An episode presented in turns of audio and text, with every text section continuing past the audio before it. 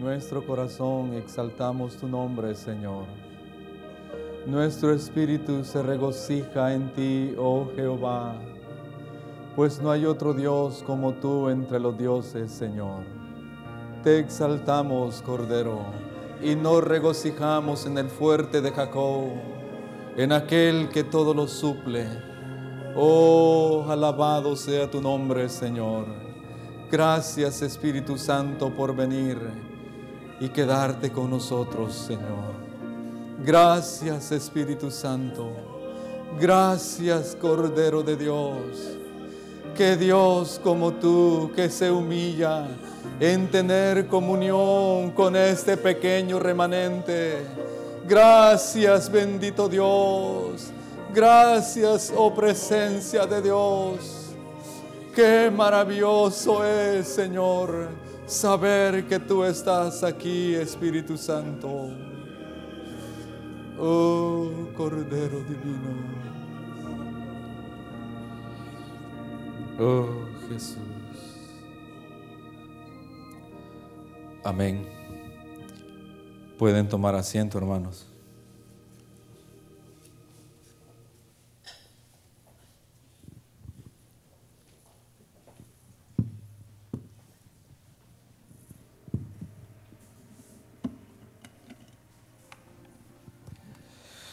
Yo le decía a mi esposa, es un privilegio que nos tomen en cuenta, pero la realidad es que si dan nervios. Hermanos, yo quiero hablarles de Jehová es mi pastor. Vamos a leer el Salmo 23. No lo voy a desmenuzar, ¿verdad? Como un teólogo. Solo quiero agarrar unas pequeñas partes de ahí del, del Salmo. Sé que eh, estuvimos viendo el curso de los Salmos y es muy profundo este, este, este capítulo, pero yo solo me voy a enfatizar en algunas cositas y quiero que lo leamos. Jehová es mi pastor, nada me faltará. En lugares de delicados pastos, es Salmo 23.1. En lugares de delicados pastos me hará descansar, junto a aguas de reposo me pastoreará, confortará mi alma, me guiará por sendas de justicia, por amor de su nombre. Aunque ande en valle de sombra de muerte, no temeré mal alguno, porque tú estarás conmigo. Tu vara y tu callado me infundirán aliento. Aderezas mesa delante de mí en presencia de mis angustiadores. Unges mi cabeza con aceite, mi copa está rebosando. Ciertamente el bien y la misericordia me seguirán todos los días de mi vida, y en la casa de Jehová moraré por largos días. Saben, hace años me dieron la oportunidad de ayudarle, de ir como de una ayuda a, un pastor que lo enviaron a pastorear a una zona rural eh, por Danlí. Eh, me, me, preguntaron, ¿verdad?, si podía irme y estar a tiempo completo con él. Eso tenía que dejar mi trabajo y cosas, ¿verdad? Pero había un fuego en mi corazón, hermanos, y no lo dudé y me fui. Solo que los sábados tenía que ir a asistir al Instituto Bíblico a Tegucigalpa. Eso era por Danlí, Teopacentis. Entonces yo todos los sábados solo había un bus, un bus de ida y el mismo bus de venida. O sea que tenía que, si no lo agarraba ya no llegaba. Ese bus siempre salía a las cinco y media de la mañana. O sea que había que estar ahí a las cinco y media o antes, pues lo más. Pues yo diligentemente siempre todos los sábados a las 4 de la mañana me bañaba, me listaba, ya casi estaba todo listos y caminaba como aproximadamente unas seis cuadras. Siempre lo hacía. Un día, hermanos, me acosté un viernes, me dormí y me desperté. Pero me desperté porque oía el pito del bus. Y cuando el bus pitaba, eso significaba que tres minutos, cinco minutos y arrancaba. Y, miren, hermano, me levanto, corro al baño, me baño, me cambio, agarro mi mochila con todo lo que necesitaba, salgo corriendo. Yo caminaba dos cuadras para un lado y como cuatro derechito. Hermanos, cuando yo me paraba ahí, el bus se miraba con las intermitentes. Era siempre, era normal, ya estaba el bus ahí. Ese día yo me paro y yo miro el bus. Y yo sigo caminando. Y lo peor que iba rápido porque cuando el bus ya empezaba a pitar, es que ya se iba. Y yo voy corriendo, voy corriendo, voy corriendo. Cuando llego ahí, ya no estaba el bus. Y yo, ay Señor, ya no fui al instituto, Señor. Y, y, empiezo a lamentarme. Pero siempre que el bus estaba ahí, que era la hora, habían dos pulperías, una a este extremo y el otro a este extremo, y siempre estaban abiertas. Cuando yo empiezo a lamentarme que ya se había ido el bus, volteo a ver y miro las pulperías cerradas. Y digo yo, pero ¿por qué están cerradas las pulperías? No andaba reloj. Y empecé a pensar en esa, en esa esquina, ¿qué horas serán? Me entró, me entró temor y empecé a leer este salmo. ya me lo sabía de memoria. Y entró temor en mi corazón y empecé, Jehová es mi pastor, nada me faltará. Y empecé a regresar y me regresé otra vez. Hermanos, regresé al cuarto donde yo vivía, dormía. Me acosté, me dormí, no sé por cuánto tiempo. Y ahí sí oí el pito y ya era el tiempo. Yo no sé a qué hora yo anduve ahí. Hasta el sol de hoy es un misterio en mi vida. Pero hermanos, pero miren, el Teopacenti es uno de los lugares, si ustedes no, no saben, pero uno, uno de los lugares donde existe la brujería, pero exagerado. Es más, cuando nosotros llegamos ahí, a nosotros nos dijeron, no le coman a nadie. Entonces, hermanos, miren, pero cuando el Señor, cuando nuestro Jehová está con nosotros, Él es nuestro pastor, nos guiará por sendas de justicia y seremos guardados. Amén. Yo quiero leer también, hablar de dos personas que fueron guiadas, que fueron ovejas, que manifestaron esto. Jehová es mi pastor. Son dos personas que están en la Biblia y una de ellas solo se habla dos versículos, pero deja un mensaje claro. De la otra persona, de la otra ovejita que voy a hablar, hay como unos cinco o seis versículos que hablan, pero también el mensaje es claro. Y yo quiero hablar de Jehová es mi pastor. Y quiero que vayamos a Marcos 12, 41 y 44.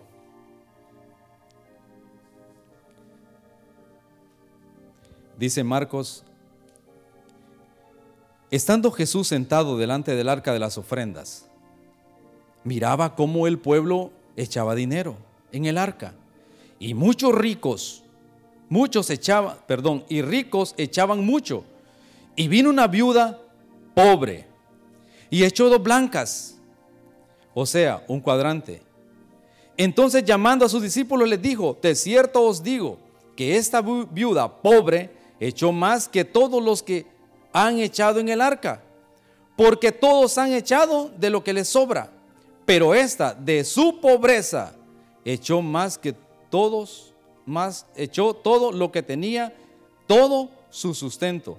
Y fíjense que en la versión, la Biblia de las Américas, en el último versículo dice que echó todo lo que tenía para vivir.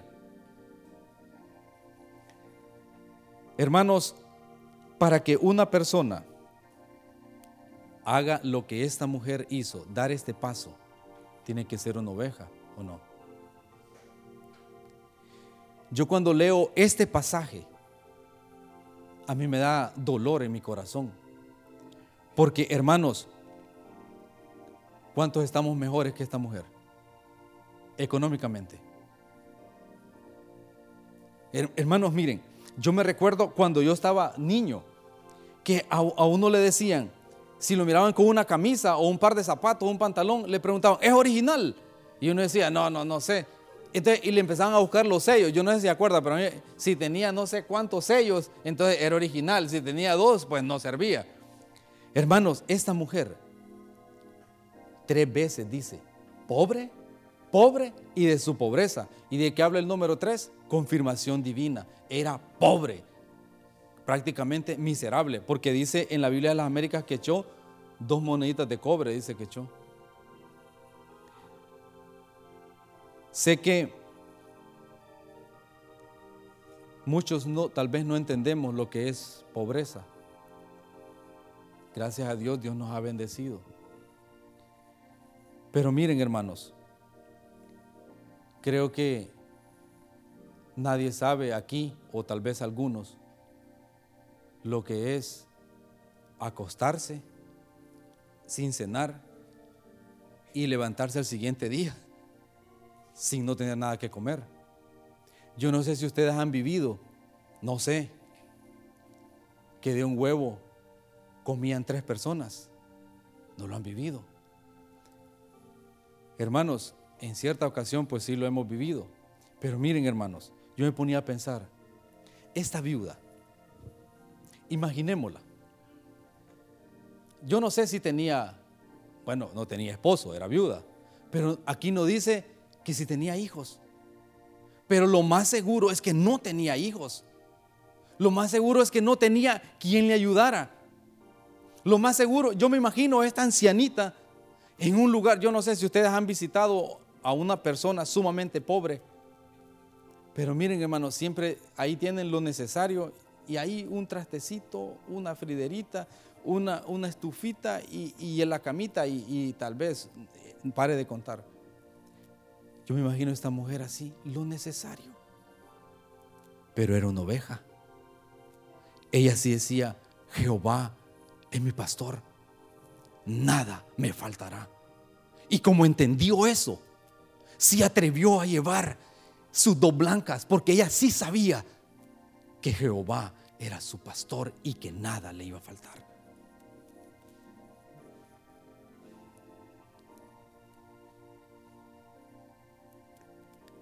Esta mujer al final de los tiempos nos va a avergonzar a muchos. En serio. Porque miren, el jueves hay culto. Ay, no tengo. Es que el carro, ¿qué es? El domingo, no, es que juega un buen, hay un buen partido. No, que hay un instituto. No, pero es que yo no tengo la capacidad, es que eso de hacer examen. Hermanos, anímense en el instituto. Una vez una vez yo, yo me río porque lo voy a animar con esto. Hermano, una vez gané un examen del instituto porque preguntaban ahí, ¿oró 15 minutos? Sí, y por eso gané, el examen. Si hubiera puesto que no, no lo gano. Entonces, la mesa está servida. El pan está ahí. Esta viuda dio todo. Y, y miren, hermanos, no lo está diciendo un profeta, no lo está diciendo, lo está diciendo el Señor. Jesús lo está diciendo. Ella dio todo lo que tenía para vivir, dice la Biblia, las Américas. Un día esta mujer nos va a avergonzar. Y como les digo, probablemente tal vez no entendemos lo que es dar todo lo que uno tiene. Por lo menos yo no he llegado hasta ese extremo. Pero ha de ser difícil agarrar todo lo que usted tiene y ponerlo en las manos del Señor y saber que ya no le queda nada. Pero ella era una oveja. Y hermanos, todo aquel que es una oveja se rinde al Señor y va a poder entender lo que dice el Salmo. Jehová es mi pastor, nada me faltará. Las ovejas, hermanos, siempre manifestarán algo del Señor. Las ovejas siempre estarán dispuestas a oír la voz del Señor. Una oveja siempre permite que su pastor busque los pastos. Un cabrito siempre buscará lo que él quiere. Y miren, hermanos, yo he tenido la oportunidad de, de tratar con estos tipos de animales. Y fíjense que los cabritos son bien burros. Miren que una vez yo recuerdo, estaba bien pequeñito. Mi mamá me fue a visitar a una señora, muy amiga de ella. Y cuando yo llegué, tenía, no sé, tal vez unos seis años, había un cabrito ahí, pero chiquitito así. Pero desde que me vio, me empezó a golpear la pierna. Y yo lo empujaba. Y yo creo que él, cabrito, entendió que yo estaba jugando. Yo, yo, yo estaba nervioso. Y lo empujaba y me volvía a dar. Lo empujaba y me volvía a dar. Y yo le decía, mamá, mire ese cabrito. Y mi mamá, pues sí, que mire que la situación y que no sé qué. Hermanos, el cabrito son tan burros. Me tuvo que echar carrera. Salí corriendo y corriendo y hasta me, tengo una cicatriz en mi pierna donde pasé por un alambrado y tengo cinco riñones así. Los animales son peligrosos, hermano. Pero una oveja es diferente. Una oveja es diferente. Fíjense que cuando vivíamos en la Santa Mónica, un vecino llevó unas ovejitas, pero cuando ellas están juntitas, se animan unas con otras. Pero ese día llevó un becerrito chiquitito. Cuando nosotros pasamos, lo vimos. Miren, ese animalito lloró día y noche. Tenía miedo, tenía miedo. Las ovejas son más frágiles, se dejan guiar, se rinden. Esta mujer, eso fue lo que hizo. No permitamos, hermanos, que estos ejemplos nos avergüencen al final de nuestra caminata. Rindámonos, demos lo que podamos dar, hasta donde ya no podamos. El Señor ve nuestro esfuerzo, el Señor ve lo, que nos, lo mejor que damos. Si fíjense que es tan sencillo decir, vengan los jueves, y nos cuesta. Imagínense cuando el Señor nos pida que demos todo, no vamos a calificar. Estos ejemplos quedan para amonestarnos y para que ninguno de nosotros tengamos excusa al final. Señor, es que yo era tan pobre que no te pude servir. No es que yo era tan rico que no te pude servir. Señor, es que yo era intermedio. Eh, miren, esta mujer tenía los niveles económicos marcados. Era pobre, eh, sumamente pobre y extremadamente pobre. Ella los tenía al revés. Nosotros, hermanos, bendito sea el Señor, Dios nos ha bendecido y tenemos lo necesario. Como me decía un hermano, Dios nos da lo necesario. Quiero que miremos la, segunda oveja y quiero que vayamos a Mateo 27, 32.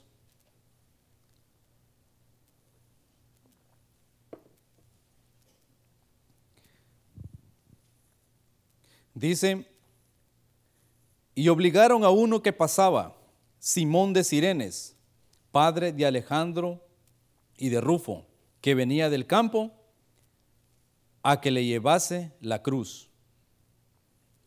¿Quién era Simón de Sirenes? Simón de Sirenes era de Sirenes. Y dice que Sirenes era una región que quedaba pegado a África. Muchos creen que Sirenes tal vez era de tez oscura negrito. Pero lo importante de este hombre dice que venía del campo. Eh, solo sale en, cuatro de en tres de los cuatro evangelios. En uno dice que lo obligaron a que llevase la cruz. En los otros dice que él venía del campo. No, perdón, en uno dice que andaba paseando. En los otros dice que venía del campo. ¿Y de qué habla el campo? De trabajo, de cosecha, de siembra, de un hombre diligente. Quiere decir que Simón de Sirenes era un hombre diligente, venía de sembrar o de cosechar, pero él estaba elaborando algo. O sea, no estaba no era un ocioso.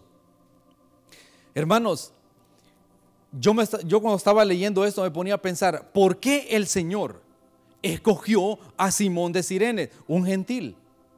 Porque si era de Sirenes, dice que este pueblo fue conquistado por un montón de gente al final hasta los griegos y por último fue conquistado por los romanos. Y se cree que este hombre era gentil. no era judío, no era israelita. Pero ¿por qué el Señor escogió a Simón de Sirenes? Porque podemos pensar dos cosas. Una, qué, qué casualidad que él iba por ahí. O dos, Dios le permitió que experimentara un poco del sufrimiento que él estaba pasando. Pero si Dios lo permitió, si Jesús lo permitió, ¿quién era este hombre? ¿Quién era Simón de Sirene? ¿Por qué el Señor tomó a este hombre? ¿Por qué no tomó a uno de sus discípulos? Eran los más cercanos, ¿o no? ¿Por qué no le dijo a Pedro? Dios, Jesús le hubiera dicho, este hombre va a ser guardado, lo hubiera apartado y, y él hubiera cruzado por ahí y Pedro o uno de sus discípulos o uno de los allegados ahí pero él escogió a Simón de Sirenes. Yo me imagino a este Simón de Sirenes, un hombre calmado, un hombre que no buscaba su propia gloria, un hombre que de repente tenía un clamor en su corazón y decía, oh Señor, probablemente dice algunos historiadores que Simón de Sirenes en algunas ocasiones pudo haber escuchado a Jesús en alguna prédica. Yo pienso que sí, Imagínense cuando este hombre escuchó a Jesús por primera vez, su corazón empezó a arder. Había un fuego en su corazón y de repente, tal vez él tenía un clamor, ah, si algún día pudiera tenerlo de cerca, si algún día pudiera hacer algo por este gran maestro, si algún día pudiera servir en su reino. Tal vez en su corazón tenía un clamor. Y Dios oye los clamores, ¿o no? Y dice que este hombre venía del campo y cuando Jesús va en su crucifixión, muriendo, lo llaman. Y miren, Simón de Sirenes habla de pruebas. ¿Saben que este hombre, yo me ponía a pensar, qué privilegio? Y es normal. ¿A quién le gustan las pruebas? Digamos que lo obligaron, pero ¿a quién le gustan las pruebas? ¿Quién dice, Señor, pásame por las pruebas? A nadie. Probablemente él se estaba resistiendo. Era una oveja que se estaba resistiendo. Pero al final se dio. Al final se dio. Y dice que él llevaba la cruz. Él la cargó. Es, habla este Simón. Habla de una oveja que está dispuesta a llevar la cruz del Señor, a experimentar su sufrimiento, a agachar la cabeza y decir, Señor, aquí estoy. Señor, qué bendición ser participante de tu sufrimiento. Tuvo hijos, Alejandro y Rufo, creo. Fueron misioneros. En una de las cartas, Pablo habla y le dice a Rufo, y dice, saludad a tu madre y la mía o sea, se cree que la mamá de, la esposa de Sirenes era una sierva de Dios.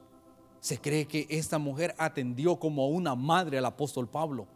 Imagínense qué fruto. Este hombre, la Biblia habla, solo hay tres versículos que hablan de Simón de Sirenes, así directamente a él, y es la misma referencia, es lo mismo. O sea, los, los tres versículos están hablando lo mismo. De este hombre no se habla más, no se habla de que hizo grandes cosas pero quedó registrado ahí y con el mensaje completo. Dio frutos, dio frutos. Sus hijos fueron misioneros. Rufo caminó con el apóstol Pablo. Su mamá atendió al apóstol Pablo. Imagínense qué fruto, los frutos que da cargar la cruz de Cristo. Imagínense los frutos, hermanos. Las pruebas nos acercan a Dios es una bendición.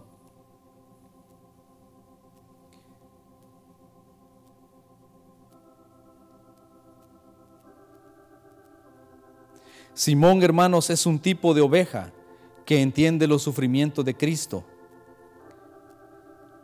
Toma su cruz al igual que Jesús. Es más, Cristo lo hizo parte de sus sufrimientos. ¿Verdad que Simón pasa desapercibido muchas veces? Pero miren qué privilegio este hombre. cargar la cruz. Imagínense Simón viendo el rostro de Jesús desfigurado. Imagínense su corazón, su alma, su... Eh, me imagino que no, no, no vamos a lograr entender lo que pasó en el corazón de este hombre cuando él pudo experimentar y ver el rostro de aquel maestro que tal vez hace años, él o hace tiempo o hace meses, él lo había escuchado compartir. Y, él, él, me imagino que se imaginó cuando miraba a ese hombre con tal sabiduría, con tal palabra de vida que compartía ahí en un campo y la multitud, de repente no sabemos si vio a alguien cuando estaba sanando o levantando un muerto, no sabemos. Pero en ese momento este Simón estaba viendo la otra moneda, viendo el rostro de este maestro desfigurado y invitándolo, Simón, carga la cruz conmigo. Las pruebas hacen cosas, hermanos, que otras cosas no lo pueden hacer. Qué gloria, qué honra y qué misericordia la de Dios contra, e, con, con este hombre. Simón dio frutos eternos, hermano. Fue una oveja que no, que no quería que fuera mencionada, pero el Espíritu Santo sí lo menciona y lo hace parte de la palabra de Dios, lo hace parte de la Biblia, lo hace un ejemplo. Y por eso hoy estamos compartiendo de Él, de lo que Él permitió que el Señor hiciera en la vida de Él. Y dio frutos también como le dije, sus hijos. Los sufrimientos con gozo siempre darán frutos eternos. Y es que fíjense que el martes pasado yo les contaba también, es que es una bendición que a uno le pasen cosas porque tiene que compartir, ¿no? O sea que no, no se desanimen cuando, cuando les vaya cuando les vaya cuesta arriba. Fíjense hermanos que y yo relacionaba esta, este, esto que me sucedió con esto porque muchas veces Dios, o sea, no, no muchas veces, siempre Dios está viendo más adelante que nosotros. Y a veces nos pasan cosas y no entendemos y decimos, ay, pero ¿por qué? Si me porté bien. Pero el Señor corrigiendo cosas que a veces ni nosotros nos damos cuenta que ahí están. Y bueno, y con el permiso de los hermanos que fueron el, martes, voy a volver a contar mi historia. Así que me aguantan. Fíjense que yo he pensado que yo iba a ser un ladrón y de los buenos. En serio. No de los malos, yo iba a ser de los buenos. No del que robaba un par de zapatos, yo iba a ser de los buenos. Yo tenía, no recuerdo si seis o siete años, pero ya tenía uso de razón y ya podía planear cosas. Fíjense que a mí me encantaba el pan y yo disfrutaba el pan. Es más, es que en mis tiempos, yo no sé ustedes, pero en mis tiempos el comer pan era un privilegio. Entonces por eso era, eh, eh, yo lo deseaba. Pero como a una media cuadra había una pulpería. Yo siempre miraba que el panadero, un, un carrito azul, siempre se estacionaba ahí. Y un día yo dije, ¿cómo hago para robarle una bolsa de pan? Y miren que empecé a calcular y a maquinar el tiempo que este hombre escogía el pan o iba a revisar la góndola o el espacio, se regresaba. Miren que lo planeé como por dos semanas. Y digo, mm". entonces calculé que él siempre entraba tres veces, no se, no se acerqué, o sea, siempre hacía tres viajes. Creo que la primera hacía el pedido, la segunda sacaba el pedido y la tercera terminaba el pedido y ahí cobraba. Entonces yo sabía que en la última había más chance. Y digo yo, aquí es el chance. Cuando lo vi, calculé, agarré la bolsa de pan, la tiré en un montecito y me fui silbando, esperando que el hombre se fuera. En eso estaba calculando el tiempo que el hombre se fuera. Cuando mi papá me dice, hey, vení hermanos, iba con una frialdad, pero tranquilidad. Ahí no había pasado nada. En serio, ahí no había pasado nada. Y llego, sí. ¿De dónde venís? Ah, de por ahí, ahí. ¿Qué acabas de hacer? Ay, ay, ay. Ahí sí el corazón. Porque qué pulsito, ¿ah? ¿Cómo iba a saber él que yo ah, venía a hacer algo si todo lo había planeado? Y le digo, nada. ¿Qué te robaste? Oh. Hermanos, ahí como dicen, como hablan los niños, bebé, va. Nada. Y me dijo, me dijo algo. ¿Alguna vez me has visto robando? Yo no he traído ladrones a este mundo. Camina. Mi papá había hecho dos ramalitos de llanta de carro. Se lo metí aquí. Eran dos. Él pegaba tres, pero al final eran seis. Hermanos, nos sacaba sangre. O sea, no había necesidad de quitarle la ropa. Es que para qué? Era suficiente. Miren hermanos, uno sentía que el alma se le salía, ese, ardor. Uno se revolcaba y no le daban chance porque lo agarraba el brazo y encate. Miren hermano, ese día yo creo que me pegó más porque sí estaba bien molesto. Miren, me dio y me hincó como dos horas o yo no sé cuánto fue el tiempo. Las piedras se me enterraron en las rodillas. Imagínense un niño de seis años. ¡Ay, qué dolor! Yo no entendí, fíjense, y me quise molestar, pero al final uno es niño y se le pasan las cosas. Pasaron los años. Yo entré a trabajar en una fábrica de fajas. Y pues fui aprendiendo cómo se ejercía todo y me pusieron en un área específica yo era el que rayaba las fajas y las cortaba y ponía los hinchos y luego seguía el proceso. Miren hermanos, desde el jefe hasta el, hasta el subjefe, todos robaban en esa fábrica. Todos. Miren, en la, en la parte de aquí, se las enrollaban, se sacaban la camisa y ahí iban las fajas. O si no, se bajaban los calcetines, se enrollaban las fajas y se las subían. Todos robaban. Todos. Para serles honesto, yo lo intenté un par de veces. En serio, yo hice las fajas a mi medida. Las cortaba, las dejaba como yo quería, pero cuando yo las agarraba me entraba un temor, me daba miedo y ahí las dejaba así y me iba con un gran nudo, me, me iba. Un día entró el gerente y el dueño. Me acuerdo con los ojos rojos, su nariz roja y transfigurado el hombre, su cara era diferente. Y dijo con grito, todos a mi oficina.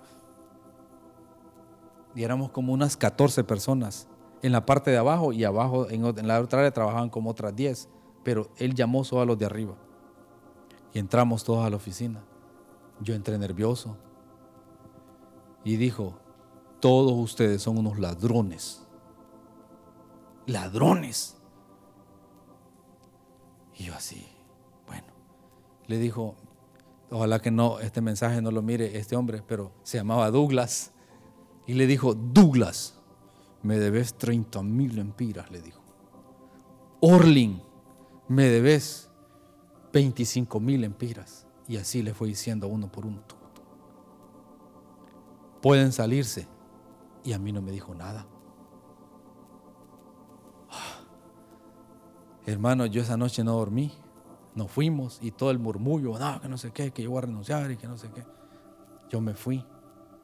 Al siguiente día yo no tenía ganas de ir, de verdad. Yo digo yo, es que a saber si me va, a, decir que yo soy ladrón número uno. Y yo, y yo lo que tenía miedo era agarrarme con él, porque yo en mi conciencia, yo sabía que no le había robado nada. Como a las, él siempre llegaba como a las nueve. Entra molesto, ni buenos días entró. Como a las once, después llegó su esposa. Como a las once de la mañana toca el vidrio la esposa, porque la, la oficina era de vidrio toque el vidrio y todo el mundo, ¿sabe? Cualquier movimiento, todo el mundo estaba pendiente. Y volteo a ver y le así. Ay, Dios mío, dije yo. Te llaman, me dice.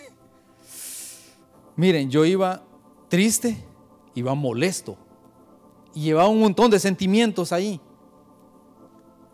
Abro la puerta y me dice, sentate. Y me siento y digo, yo decía en mi adentro, yo le voy a alegar y yo le voy a alegar y yo voy a, pelear con él, pero yo no voy a pagar nada. Y me dijo, mira, con un tono más bajo, mira, discúlpame por lo de ayer, tú eres el único que no me ha robado. Puedes salir. Hermano, en ese, ese momento cuando yo abrí la puerta, me acordé de mi papá. Yo no he traído ladrones a esta tierra. Así es nuestro Dios.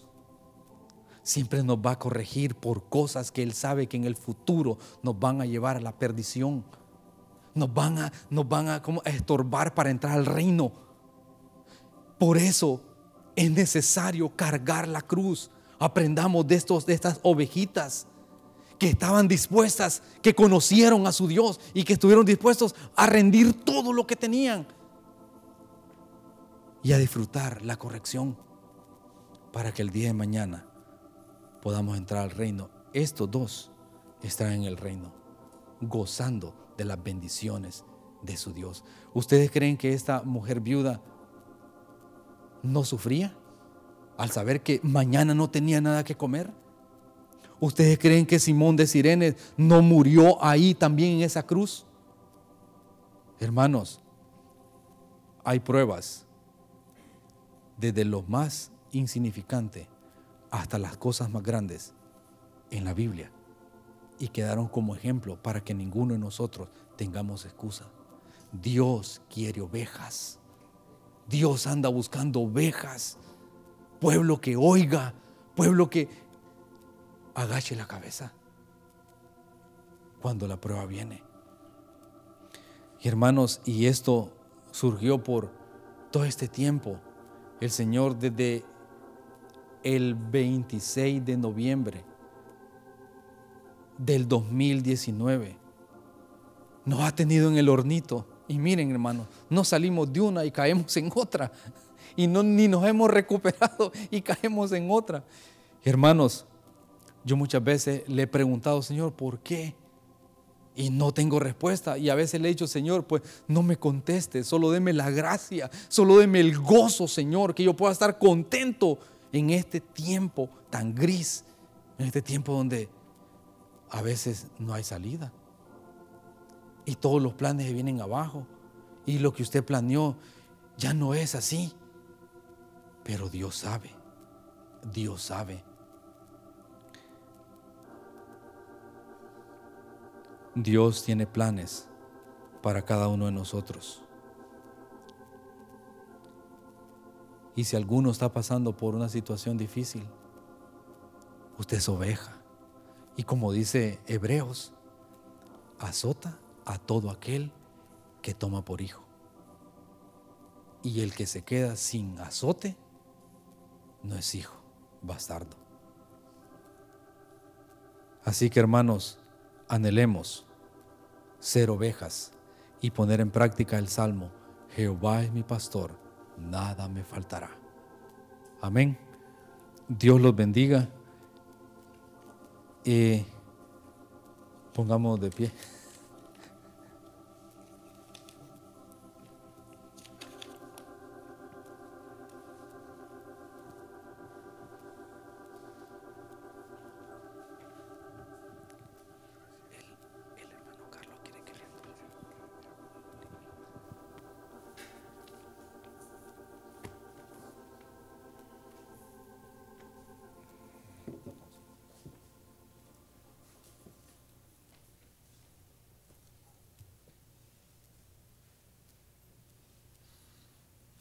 Todos somos ricos. ¿Verdad que?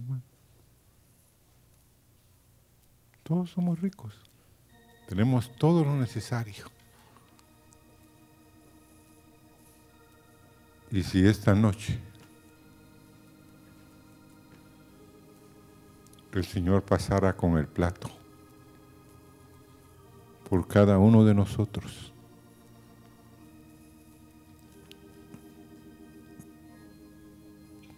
posiblemente muchos de ustedes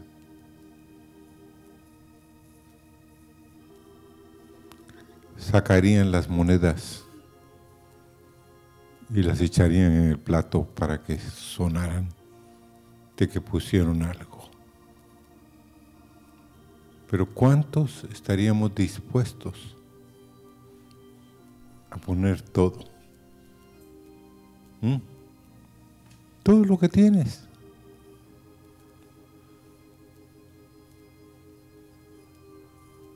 Ah, no, demasiado sacrificio. Pero el mensaje es claro. Jehová es mi pastor. Nada me faltará. Y se recuerdan del testimonio que dio la hermana Bárbara de un su maestro que iba pasando un puente muy grande y, y oyó la voz del Señor que le dijo, dale 20 dólares. Y él posiblemente metió la mano a la bolsa y vio que era el único billete que tenía. Entonces siguió caminando, pero el caminante venía hacia él. Otra vez la voz, dale todo lo que tienes. Tal vez, bueno, está bien, dijo. Se sacó el billete y se lo metió en la mano y cuando pasó el hombre le dijo, venga. Y siguió él caminando. Pero después la curiosidad lo hizo voltear y ya no había nadie ahí. ¿A quién le dio el billete de 20 dólares? ¿A un ángel o al Señor? Y él lo contó en la clase después. Dijo, por primera vez di todo lo que tenía, pero se lo di al Señor. Hermanos, aprendamos si Dios te habla si Dios te dice que lo des, mejor dalo. Porque de alguna manera el Señor no quiere arrebatártelo, pero Él quiere ser tu pastor. Y lo otro es ¿Por qué siempre me escoge Dios a mí? Si hay otros que tienen más que yo y no son probados. Y se sienten bien, no pasan por lo que yo paso, no soportan el agua, no soportan el sol.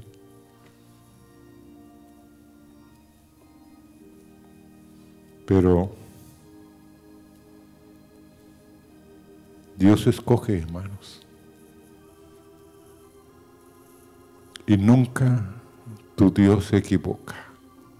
Sabe cuánto necesitamos su trato, su prueba.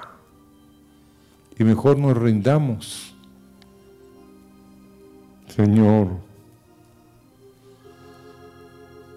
que podamos llevar la cruz con gozo, como tú la llevaste, Señor. Tú te rendiste, Señor. Este hombre, Simón de Sirene,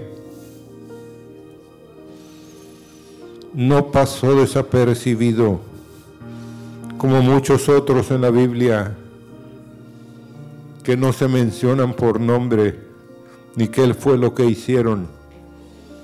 Pero este hombre, Señor, llevó gloria, Señor, porque el millar de millares de ángeles estaban con él, Señor, cuando caminaba llevando la cruz, Señor. Posiblemente él meditó en su corazón, así como me escogieron, ahora pueden escogerme y crucificarme a mí. Señor, que estamos dispuestos a llevar corrección. Toma tu cruz y sígueme. Dice tu Señor esta, hora. Toma tu cruz y gózate y alégrate y sígueme. Voy al Gólgota. Voy a entregar mi vida para que otros vivan. Voy a rendirme, Señor.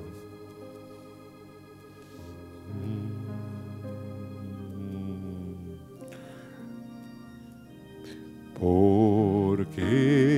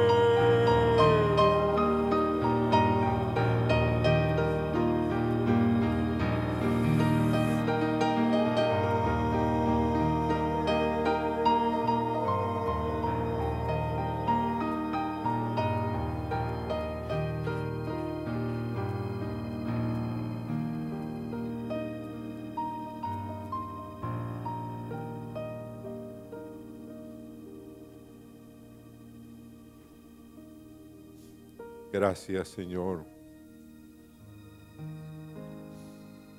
porque nos has reconvenido, nos has hablado de la importancia de Señor Tú estás observando cada cosa que depositamos. Tú sabes exactamente, Señor, el sacrificio, la ofrenda que hacemos, Señor.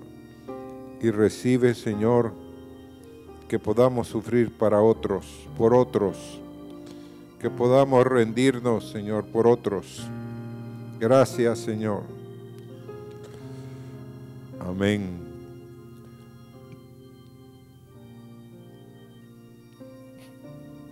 Ahí atrás están los